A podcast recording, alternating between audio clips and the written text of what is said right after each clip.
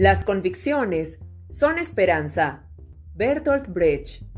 La cultura organizacional es una forma atractiva de mantener el orden y la lógica de los procesos en cualquier empresa. Sin embargo, hay personas que por cumplir un esquematismo que mantiene la empresa en cuestiones de normas impiden el desarrollo de otras, ocasionando el estancamiento y la frustración en el desarrollo personal y profesional del equipo de trabajo. Hola, soy María Virginia Camacho y en nuestra cápsula ABC de Empresa de hoy vamos a reflexionar sobre nuestras convicciones con una historia que se titula Los monos y los plátanos y la presento a nombre de Ágata Estilo, Agua al Caminar y Valero, Creaciones Nuevo Estilo, Recreaciones Roswell, Nike Cosmetics, Fresh Delish, Tienda Stop and Go, Odontólogo Freddy Salas, Bien y Zoraida Makeup. Comenzamos. Unos científicos decidieron probar el comportamiento de un grupo y diseñaron una serie de experimentos con monos para valorar sus reacciones frente a premios y castigos. Para eso agruparon a cinco animales en una habitación especial.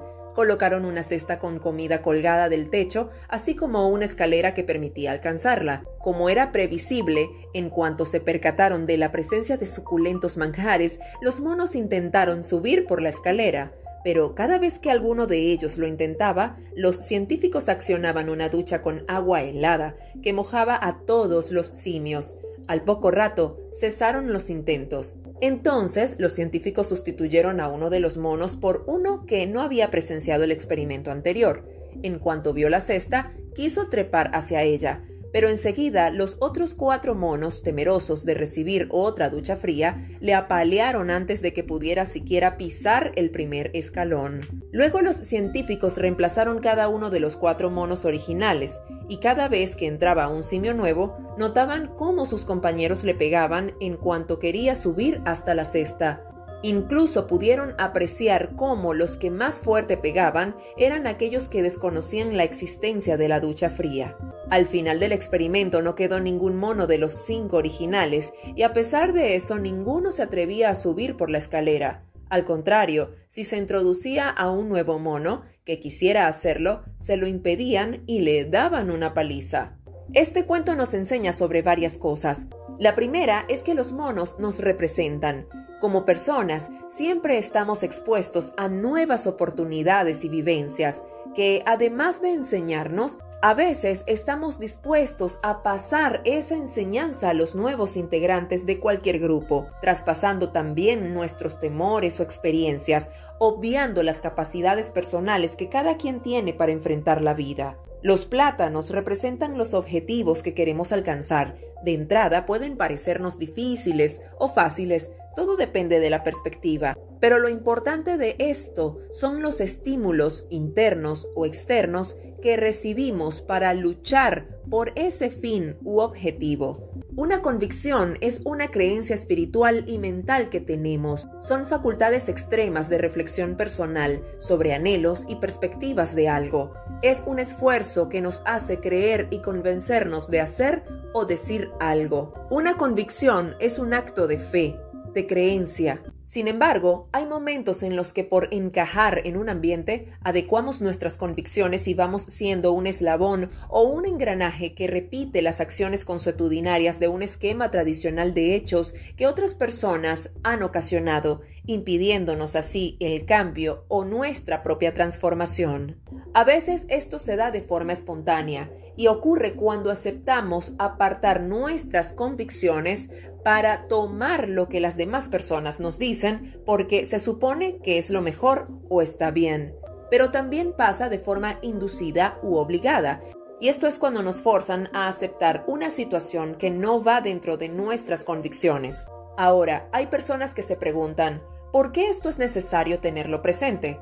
Sencillo, porque usted es y está en un mundo multiforme, amplio y diverso en ideas, acciones, y usted debe formar o identificar su personalidad para que nadie le robe o le impida luchar por sus objetivos.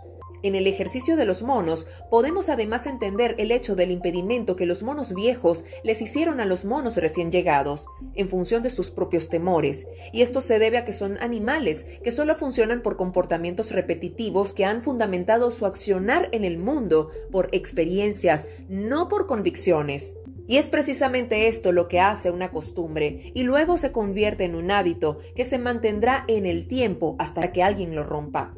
Ahora bien, hay otra parte de este cuento sobre las convicciones y los prejuicios, y es que estos a veces son más poderosos que las convicciones. Es por esta razón que hay gente que se cansa o deja de luchar, creyendo en prejuicios o situaciones carentes de toda realidad. También este cuento nos hace reflexionar sobre cuestionar el entorno, el estar despiertos ante las actitudes de lucha de las demás personas a través de las normas impuestas a un grupo, bien sea de trabajo, familia, amigos. Otra mirada de este cuento es sobre la comodidad o conformismo en las que la mayoría de las personas caen cumpliendo un código, aunque sea absurdo. Así que si usted quiere hacer las cosas de otra forma, está en su derecho y nadie debe obligarle a reaccionar igual que los demás. Debe creer siempre, mantener y defender su fe en usted y en sus creencias.